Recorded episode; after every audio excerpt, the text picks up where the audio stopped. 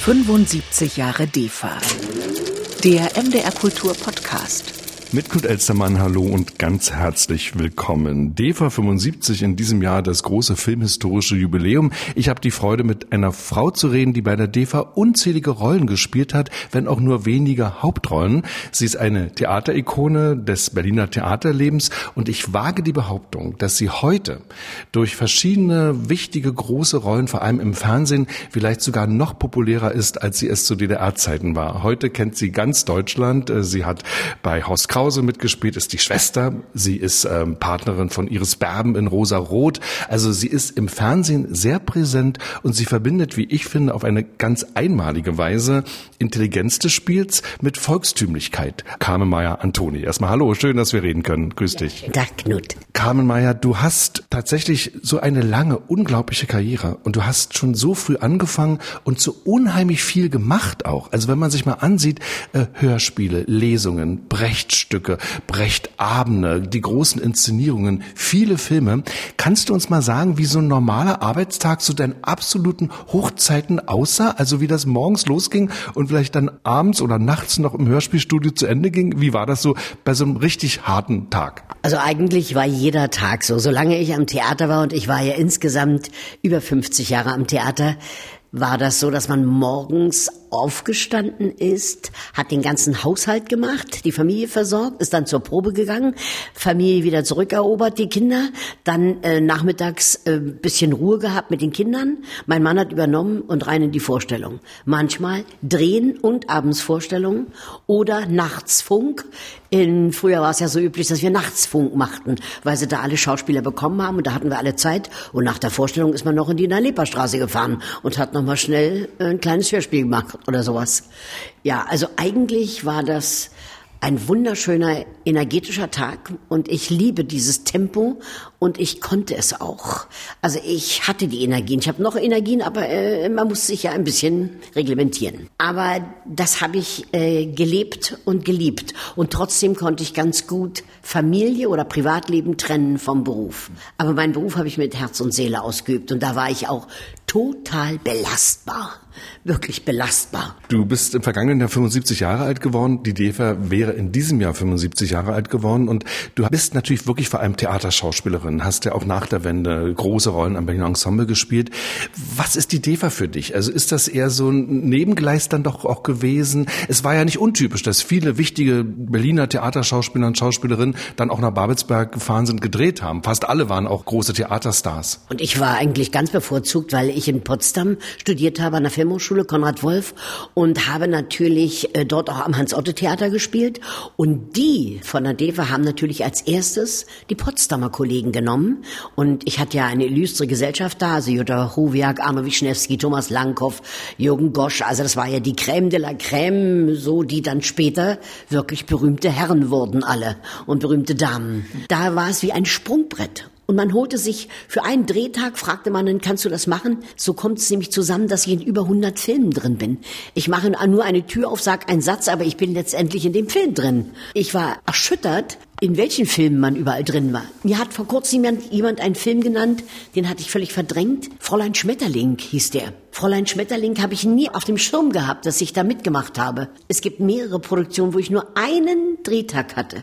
Und ich war auch in so vielen verbotenen Produktionen drin. Mit einem Satz oder mit einer Rolle, mit einem Auftritt. Aber das hat immer irgendwo gesessen und ich habe dadurch natürlich metzig. Ich habe Frank Bayer, ich habe sie alle kennengelernt, weil ich natürlich am Drehort war. Und da beobachtet man ja auch, und ich hatte dadurch auch illustre Partner. Ich hatte immer große, große, große Leute vor mir. Und da muss man natürlich, wenn man einen Tag nur hat, einen Drehtag, eine kleine Rolle, da muss man Gas geben. Da muss man Gas geben, damit man nicht vergessen wird. Das ist ganz wichtig, ja. Und das war auch meine Einstellung und das habe ich auch, glaube ich, so gehalten. Es ist toll, wenn man einen Film sieht und man merkt sich diesen einen Satz. Das kann ich gleich als Beispiel untermauern. Also erstmal Fräulein Schmetterling war auch ein Verbotsfilm, der ist nicht vollendet worden. Und ähm, es gibt einen Film, den habe ich jetzt gerade wieder gesehen, ein ganz eindrucksvoller Zweiteiler von Egon Günther. Junge Frau von 1914. Arnold Zweig. Und da kommst du rein. Es ist genau so eine Szene, wie du es gerade angedeutet hast. Du bist Krankenschwester. Ja. Du hast nur einen ganz kurzen Auftritt, aber er prägt sich wirklich ein. Man sieht diese Frau, man sieht, dass sie sehr verständlich verständnisvoll ist, dass sie fürsorglich ist, dass sie was tun will in ihrem Beruf. Und dann frage ich mich, wie machst du das dann? Gerade bei so vielen kleinen Rollen. Da ist vorher ein ganz großer Druck dann vielleicht da. Kann man ja dann ganz schnell verderben, wenn man nur diesen einen Auftritt hat. Aber ich, ich lese immer Drehbücher und ich lese immer Rollen und ich lese immer das ganze Buch, auch wenn ich nur einen Tag habe. Und dann versuche ich, das zu ergründen, wo ich dahin gehöre und was man für eine Spezifik der Person geben kann. Also eigentlich ist es nur Handwerkszeug und man versucht, seine Figur auszuschmücken. Und das muss man dann eben mit einem Punkt tun, damit man es nicht vergisst. Also ich denke auch an Filme wie Die dicke Tiller oder Wege übers Land, der große Fernsehmehrteiler, wo viele Menschen dich kennen und lieben gelernt haben. Das sind kleine, aber wichtige Rollen. Wie siehst du die dann auch so im Ensemble? Weil das ist bei der DEFA beim Fernsehen durchaus typisch, dass du da die Nebenrollen gespielt hast. Also wo siehst du dann auch deinen Punkt und sagst, hier bin ich wichtig, um abzustützen, auch wenn es nur ein Augenblick ist? Ich bin, glaube ich, ein guter Partnerspieler und ich bin auch ein guter Zieher.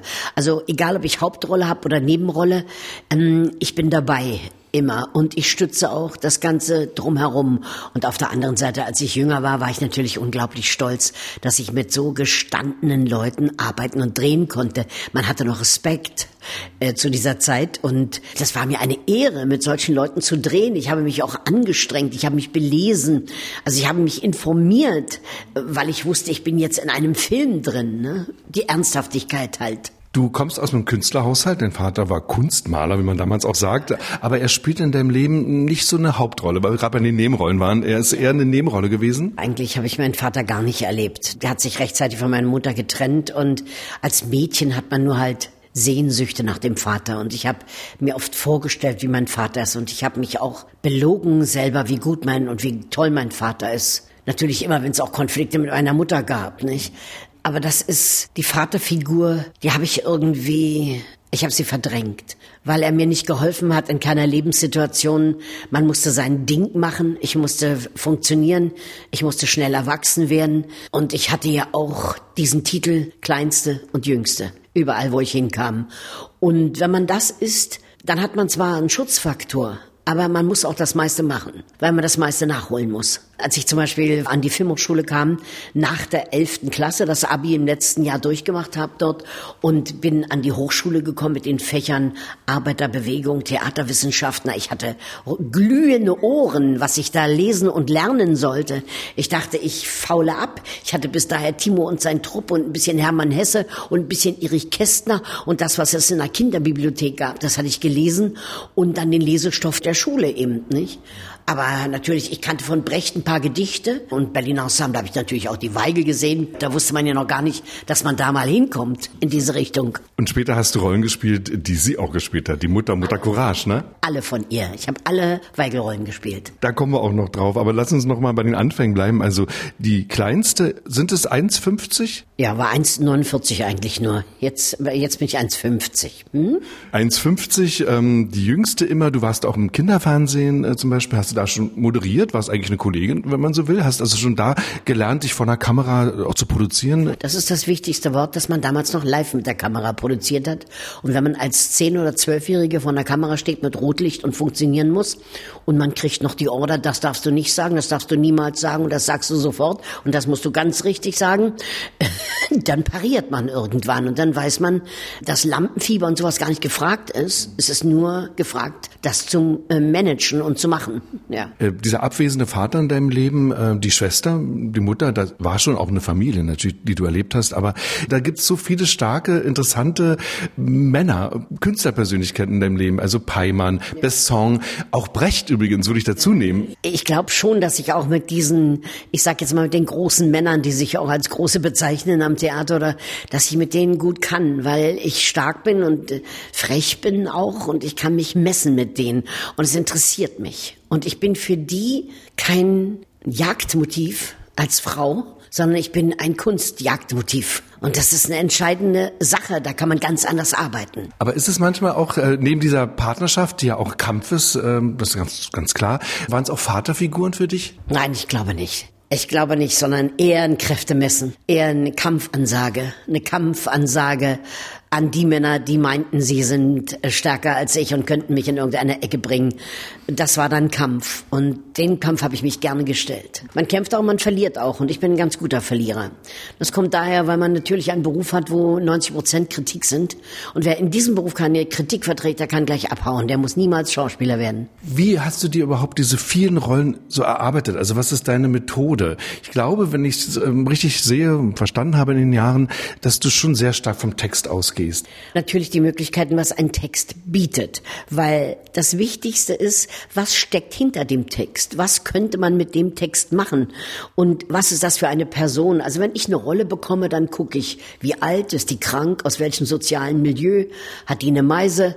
Dann ich gehe alles durch und gucke und dann gucke ich, was der Regisseur will und höre zu und dann versuche ich daraus aus meiner Person, aus der Antoni und dem was zu machen. Und das gelingt mir manchmal ganz gut, weil mir meine künstlerischen Mittel da eben sehr helfen. Also ich habe mich damals unglaublich stimmlich angestrengt in der Schule, weil ich konnte schon als Kind sehr gut singen und hatte auch eine ziemlich tiefe Stimme als Mädchen. Aber in der Schauspielschule konnte ich das ausbauen zu einem echten Mittel. Also ich kann schreien wie ein Tier, ich kann lachen auf der Bühne, ich kann weinen auf der Bühne, ohne dass es mich zerstört, dass ich heiser werde oder dass ich kaputt gehe daran oder so. Ich habe also ganz gute technische Mittel mir erarbeitet, weil ich wirklich damals den Beruf schon so ernst genommen habe und das so gerne werden wollte, dass ich alles gemacht habe. Ich habe auch am BE, als ich war, bin ich gleich zum Musikunterricht gegangen, um weiter zu singen. Ich bin immer zum Sport gegangen und fit zu sein. Ich habe diese ganzen schöpferischen Mittel äh, benutzt. Und das ist letztendlich dann mein Handwerkszeug geworden. Und bei den unterschiedlichsten Regisseuren wie Besson oder so konnte ich dann auch Angebote machen, Improvisation, Sachen aus dem Hut spielen. Einer sagt, machen Sie das mal bitte so, zack, und dann muss man das können, ohne Hemmung und nicht labern und nichts. Man muss es können und machen. Und diese Impulse, glaube ich, die habe ich schon als Kind trainiert, aufgrund dieser Anforderungen, die an mich gestellt wurden in der Familie ohne den Vater. Aber es heißt ja auch, wenn du vom Instrument sprichst, dass du dir sehr schnell und sehr früh schon ganz klar darüber warst, was bin ich, wie bin ich, dieser 1,50, nicht unbedingt der Schwarm auf dem Schulhof. Ich muss mit dem umgehen, was ich bin. Und das zu erkennen und das auch anzunehmen, ist ja eine große Leistung, finde ich, wenn man so jung ist. Ja, ich habe rechtzeitig erkannt irgendwie immer, dass ich ein bisschen anders bin von der Physiognomie als das, was von einem Mädchen erwartet wurde. Und das hängt natürlich mit mit dem Fakt zusammen, dass ich die jüngste und die kleinste war. Nicht? Das fing an von der Grundschule in die Oberschule und bin natürlich draußen gewesen, der Loser. Ne? Also die kleinste, die jüngste, die blödste, immer sowas. Und insofern habe ich vergessen, diesen Zeitsprung erwachsen zu werden. Also hinkte ich wieder hinterher. Dann kam ich an die Filmhochschule, da musste eine Kinderfrau engagiert werden, weil ich minderjährig war, die geprüft hat, ob ich abends im Internat auftauche. Also ich meine, Jüngste und Kleinste, ich habe immer Scherereien gemacht, ne? weil ich immer so eine Sonderstellung bekam.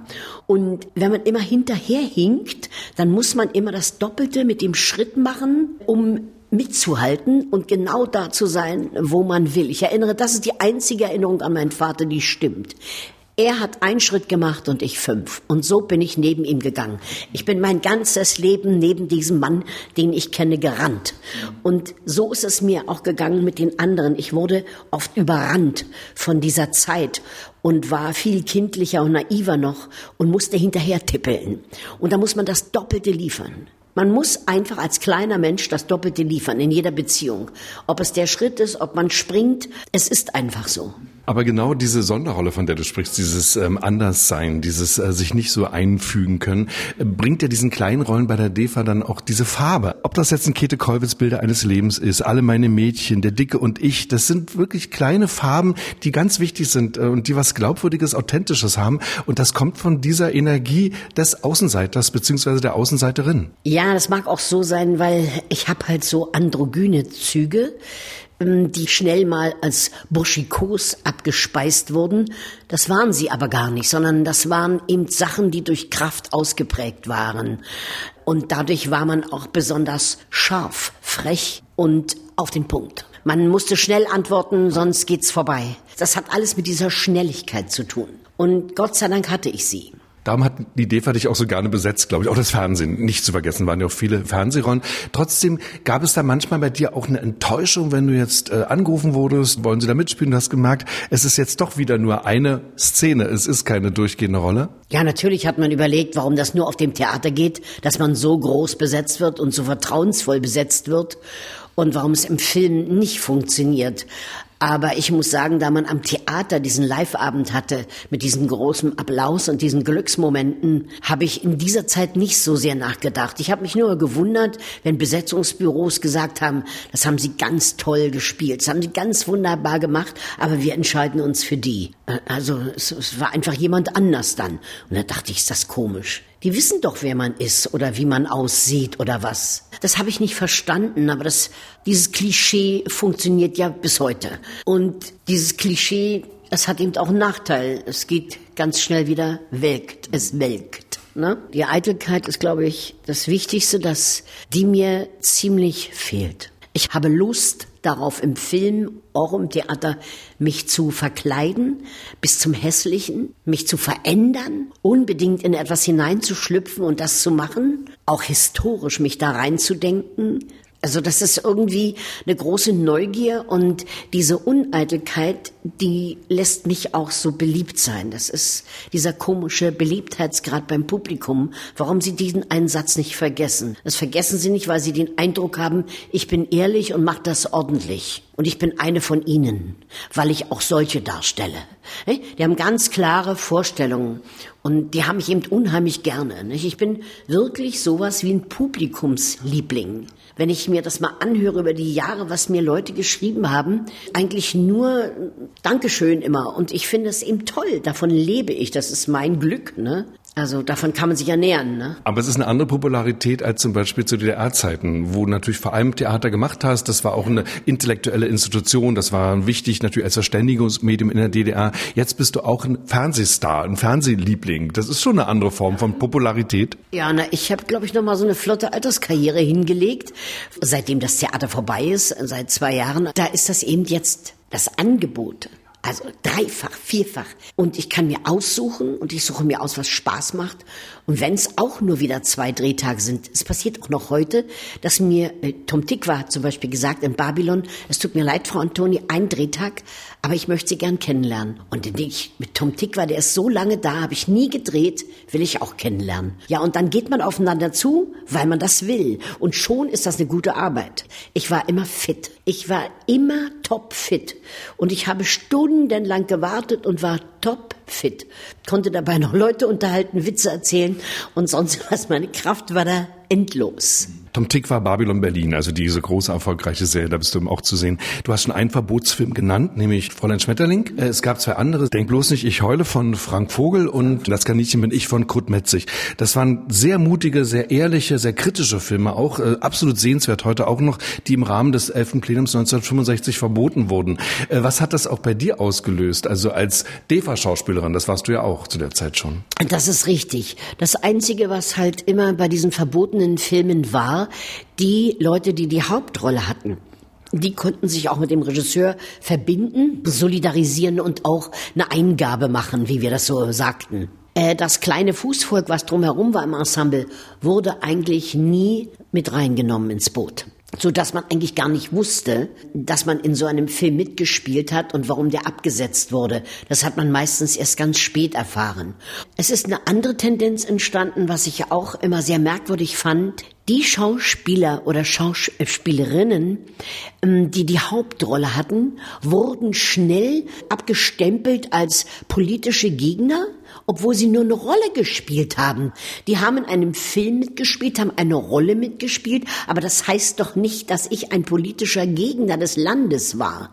Aber die wurden gar nicht gefragt, sondern man wurde mit in den Topf geschmissen. Und mein Glück war vielleicht, dass mich keiner in den Topf geschmissen hat, sonst hätte ich vielleicht auch Ärger gemacht. Wie hast du überhaupt die Arbeit bei der DEFA empfunden? Also wie professionell ging es dazu, auch im Vergleich zu heute? Denn du drehst ja heute auch sehr viel. Du kannst das vielleicht auch ganz gut vergleichen, die Arbeitsweisen, die Bedingungen? Also die Veränderung besteht für mich äh, von der DEFA zu heute ist, dass wir haben im mehr Team gearbeitet. Ich will das Wort Kollektiv gar nicht hin, das klingt gleich ein bisschen blöd, aber Team. Im Team arbeiten. Und im Team heißt alle zusammen. Für denselben Gedanken, für dasselbe Produkt, für das, was wir da machen gerade. Nach vielen Jahren, nämlich erst 1987, gab es dann endlich die hochverdiente Hauptrolle bei der DEFA. Ein sehr schöner, viel zu wenig bekannter Film. Kindheit von Siegfried Kühn, durchaus autobiografisch, die Geschichte aus seiner eigenen Großmutter, Flucht, Vertreibung, ähm, Dorf in Schlesien, Dinge, die bei der DEFA sonst so nicht vorgekommen sind.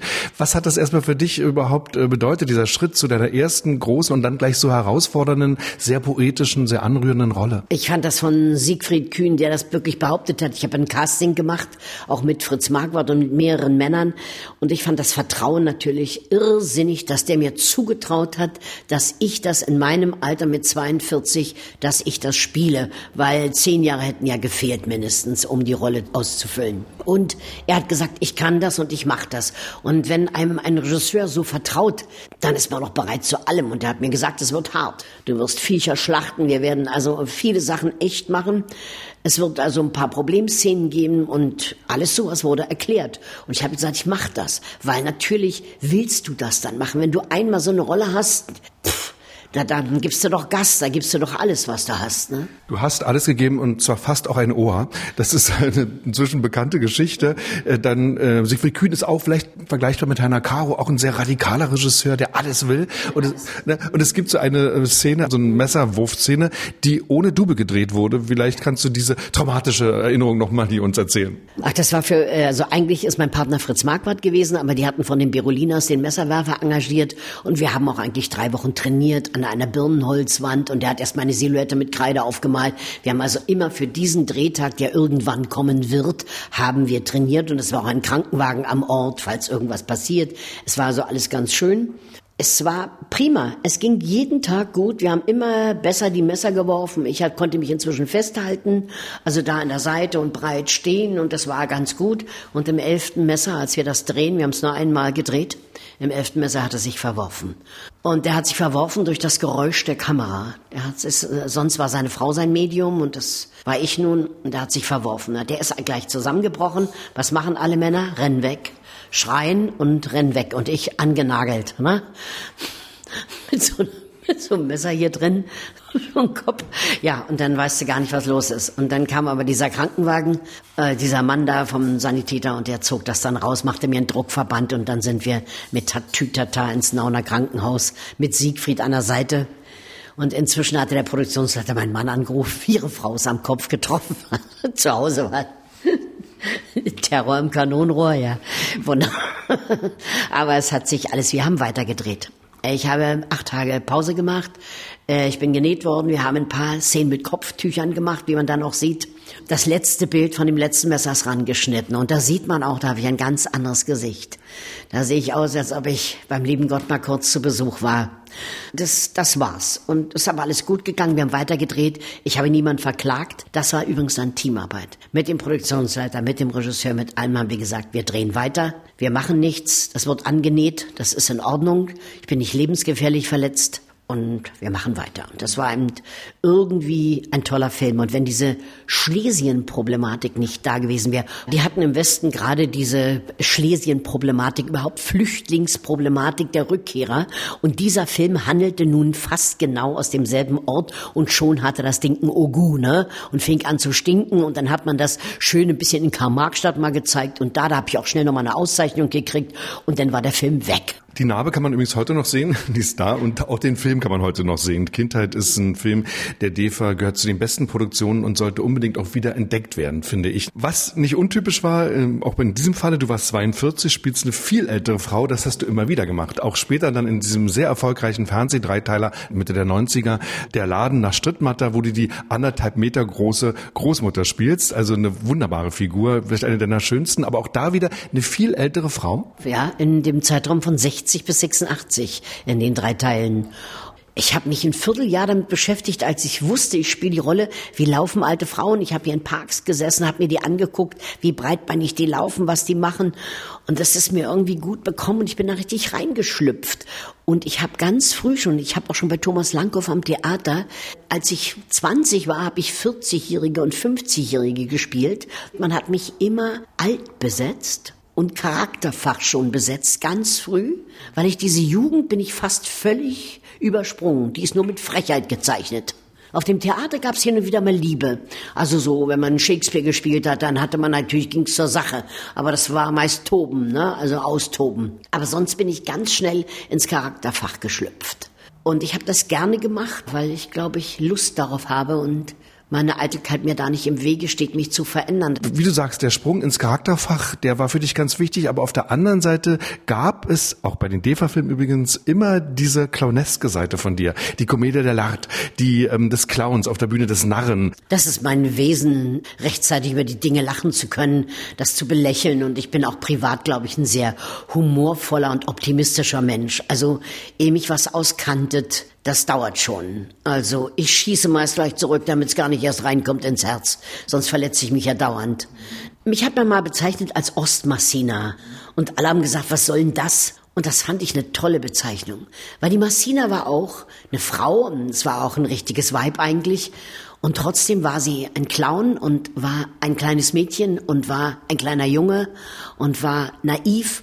Und ich glaube, das ist dieses richtige Wort, dass durch diese Kleinheit und durch dieses Hinterherhinken habe ich eine große Form von Naivität oder Kindlichkeit behalten, die ich mir irgendwie bewahrt habe, um mich zu schützen. Und die gibt mir, glaube ich, diese Seite meines Wesens. Die ist dann irgendwie freigegeben worden für den Beruf.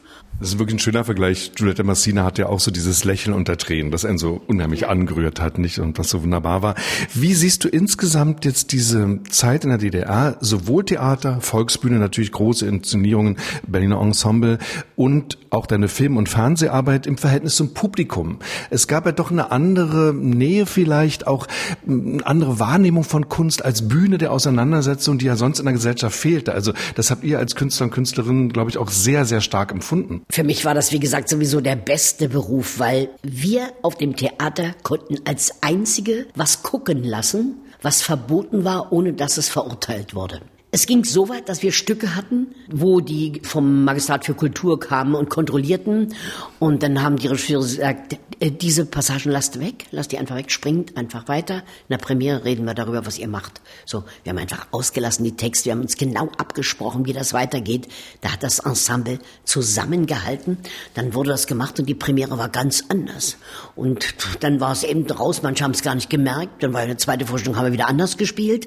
Und das war so Taktik und das Publikum ging halt mit. Wir waren eine Unterhaltung war das, Kommunikation, Publikum und die Darsteller. Also auf dem Theater habe ich das ganz deutlich gespürt. Beim Film hat man ja im Prinzip dieselben Leute getroffen. Es war in der DDR Gott sei Dank so, dass die Theaterschauspieler auch drehen durften und dass es wenige nur Filmschauspieler gab. Heute gibt es ja mehr Filmschauspieler als Theaterschauspieler. Und das war, glaube ich, die Umkehrung. Und die Umkehrung war ganz gut, denn die Theaterleute hatten gutes Handwerk Handwerkszeug, die kamen kräftig in die DEFA rein und die die Hauptrollen hatten, mit denen wurde schon scharf beim Film gearbeitet. Und somit war man auf einem dauernden Arbeits Niveau. Du hast am Berliner Ensemble dann die Mutter gespielt, die Mutter Courage. Das sind legendäre Inszenierungen. Du hast deine Brechtabende gemacht, deine Lieder gesungen und hast doch einen ganz eigenen Zugang geschafft. Also klar, du trittst in die Fußstapfen von Helene Weigel und Therese Giese und hast doch einen, einen eigenen Weg gefunden, erstmal das auch vielleicht von dir wegzustoßen oder dich nicht erdrücken zu lassen von dieser übermächtigen Tradition. Ich habe die beiden Frauen sehr geschätzt und geachtet und habe auch diese Aufführung gesehen. Aber ich wusste gleich, dass meine Vita Vitalität, dass die in einer anderen Zeit war. Ich bin eine andere Courage und die letzten 17 Jahre am BE, das war meine Courage, das war die Antoni. Und das ist trotzdem die Achtung des Textes und die Achtung der Arbeit der Weigel. Aber ich dachte immer, das ist eine verrückte Frau. Und Krieg hatten wir ja zu der Zeit, als wir die Premiere hatten von Courage, war ja Krieg in Afghanistan, war Krieg da, Krieg, Krieg. Und du siehst, die, die Aktualität des Stückes griff ja wieder um sich. Frauen, die mit ein paar Kindern durch den Krieg latschen und versuchen, sich durchzubringen. Ne? Das war ja ein ganz normales Schicksal auf einmal wieder. Und insofern konnte man das auch sehr kräftig, sehr lebensnah und sehr heutig spielen, ohne diese Historie. Und du hast, und das gilt für alle Brecht-Geschichten, die du gemacht hast, äh, Emotionalität zugelassen. Äh, also auch das Gefühl reinzulassen, die Persönlichkeit reinzulegen und nicht von vornherein in eine absolute Distanz zu gehen? Das war mir das Wichtigste bei der Brecht-Behandlung. Und das habe ich ja eigentlich früh genug gelernt. Mit Paul Dessau gearbeitet, 65, als mich die Weigel schon engagieren wollte. Ich habe ja mit den Leuten gearbeitet. Das hat sie verzaubert, dass ich es anders gemacht habe. Dass ich es zugelassen habe, mal zu schreien oder mal irgendwie was dazu zu machen oder dazu ein Tänzchen zu bieten oder sonst was.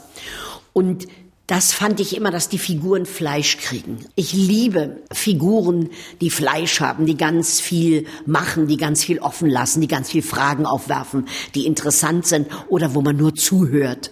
Und das, das zu kneten zu einer wunderbaren Sache, das hat auch Brecht verdient. Ich fand die Rollen, der hat die besten Frauenrollen der Welt geschrieben. Also in den Kreidekreis, also äh, Gute Mensch von Sichuan. Also diese ganzen Stücke, die Mutter, äh, die Mutter Courage, das sind alles Frauen Frauen spitzenmäßig, kräftige Tanten, ja, die sind einfach super.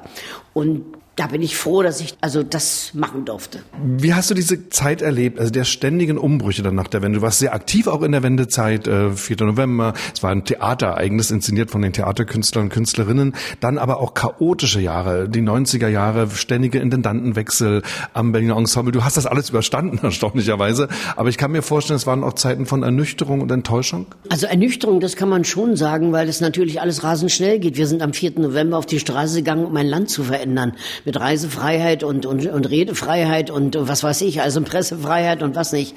Äh, und nach drei Tagen waren wir aufgekauft und die Chose war zu Ende. Und da war keine Rede mehr von verändern. Dann sind die Leute nicht mehr ins Theater gegangen, sondern haben Kühlschränke gekauft, Bananen und sind in Schwarzwald gefahren zu ihren Verwandten. Und da ist natürlich keiner im Theater gewesen. Und wenn mich Interviewpartner gefragt haben, wo waren Sie denn eigentlich in dieser Zeit? Sie hatten ja jetzt eine schlechte Zeit. Da sage ich, wo waren Sie denn? Also ich war im Theater, aber Sie waren nicht im Theater. Nicht die Leute waren zwei Jahre nicht im Theater. Und das war tote Hose. Wir haben abends die tollsten Stücke vor leeren Häusern gespielt. Wir haben uns einfach was anderes gesucht. Und ich hatte eine Familie. Ich war auch mal zu Hause. Was meine Kinder gar nicht so kannten, dass Mama so lange zu Hause ist. Wir haben einfach gespielt und was unternommen und habe ich meine Kinder gekümmert. Langeweile hatte ich nie. Ich bin kein Typ, der dann resigniert. Wenn das nicht geht, geht was anderes. Es bleiben sicherlich einige der Filme auch in Erinnerung, die du gemacht hast, um nochmal auf die DVR zu kommen. Also ich nehme mal sowas wie Bankett für Achilles, ein Film, der von Roland Gref sehr früh und sehr mutig übrigens äh, sprach von Umweltzerstörung in der DDR, auch von dem ja sträflichen Umgang mit der Umwelt. 1975 ja. war das. Oder Herrlich kaut sich, auch ein Film von Siegfried Kühn, Das zweite Leben des Friedrich Wilhelm Georg Plato, einer meiner Lieblingsfilme übrigens, der DEFA 1973, so ein Leben am Rande, so ein Leben außerhalb der offiziellen Gesellschaft. Was bleibt auch für dich? Also wenn du zurückschaust, ich habe hier die Filmografie vor mir, ist wirklich unglaublich. Du, du hast sogar mal einen Roboter gesprochen, nämlich in, in diesem ganz tollen Film Eolomea. Das ist die Liste deiner Filme und hier habe ich jetzt erstmal nur Fernsehen und Film. Ich habe noch nicht die Theaterrollen. Das ist was du gemacht hast. Du bist selber erschrocken gerade. Ja, ja, es ist unglaublich. Ich bin manchmal so erschrocken, wenn mir Leute sagen, dass ich in dem Film mitgespielt habe, dann muss mich erstmal erinnern, weil man natürlich auch damals nicht so viel gesehen hat. In Potsdam gab es ein Kino, das Thalia Kino, da ist man dann hingegangen, aber da hat man dann mal einen Film gesehen und in der Filmhochschule hatten wir immer diese Vorführungen,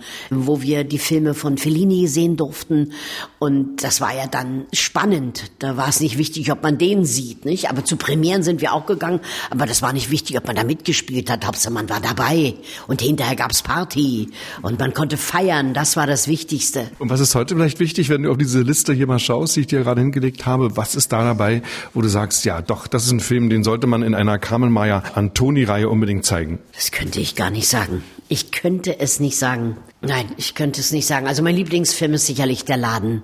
Das ist sicherlich diese Trilogie, die finde ich die beste literarische Verfilmung, die es gab nach der Wende. Das ist schon qualitativ und historisch etwas, wo man nicht in Kostüme geschlüpft ist, wo man einfach gespielt hat. Gespielt und das war eine Besetzung, die war Traum. Also das, das war schon sehr schön. Nein, ich arbeite gerne. Ich arbeite unglaublich gerne in dem Beruf und ich habe alle Rollen geliebt und habe alle ernst genommen. Und deshalb könnte ich jetzt nicht sagen, das muss unbedingt sein. Weiß ich nicht. Ich könnte mich nicht selber empfehlen. Du bist ja auch eine sehr erfahrene Lehrerin inzwischen, also gibst Schauspielunterricht, äh, bildest den Nachwuchs aus. Ähm, was würdest du sagen, ist vielleicht nochmal eine wichtige Voraussetzung? Also du hast schon einen Blick dafür. Ich glaube, wenn Leute das erste Mal da stehen, was spielen, dann spürst du schon, da ist was da oder auch vielleicht nicht, das hat keinen Sinn. Was ist es? Was ist dieses Geheimnis, das du hast und das andere erfolgreiche Schauspielerinnen und Schauspieler haben und dass sie vielleicht auch weitergeben können oder dass sie auch entdecken können in anderen? Also mir fehlt grundsätzlich der Fleiß Grundsätzlich Disziplin und Fleiß. Und das sind zwei wichtige Bausteine, das sind Module in diesem Beruf. Disziplin heißt pünktlich sein, Text können, da sein, zuhören, Kritik empfangen. Das ist einfach das, was gebraucht wird. Der Fleiß ist Stücke lesen, sich informieren, Texte angucken, Texte lesen. Man muss wirklich sagen, der Fleiß und die Disziplin. Das ist das, was mich stört. Talent bringen die alle mit. Sonst würden wir sie nicht aussuchen. Aber der Fleiß in jeder Beziehung. Und zu diesem Beruf gehört Fleiß und Disziplin. Und mit Fleiß und Disziplin und mit dieser ungeheuren Energie hast du es geschafft, eine solche Filmografie zusammenzubringen. Dazu kommen noch all die Bühnenrollen. Über einige von denen haben wir gesprochen. Aber das Wichtigste fand ich, was du vorhin gesagt hast, ich bin tipptopp in Form. Das heißt also, das geht noch sehr lange so weiter. Ganz herzlichen Dank. War schön mit dir zu reden. Carmen Meyer, Antoni. Vielen Dank dir. Mein lieber Knut, ich danke dir. 75 Jahre DEFA. Der MDR Kultur Podcast.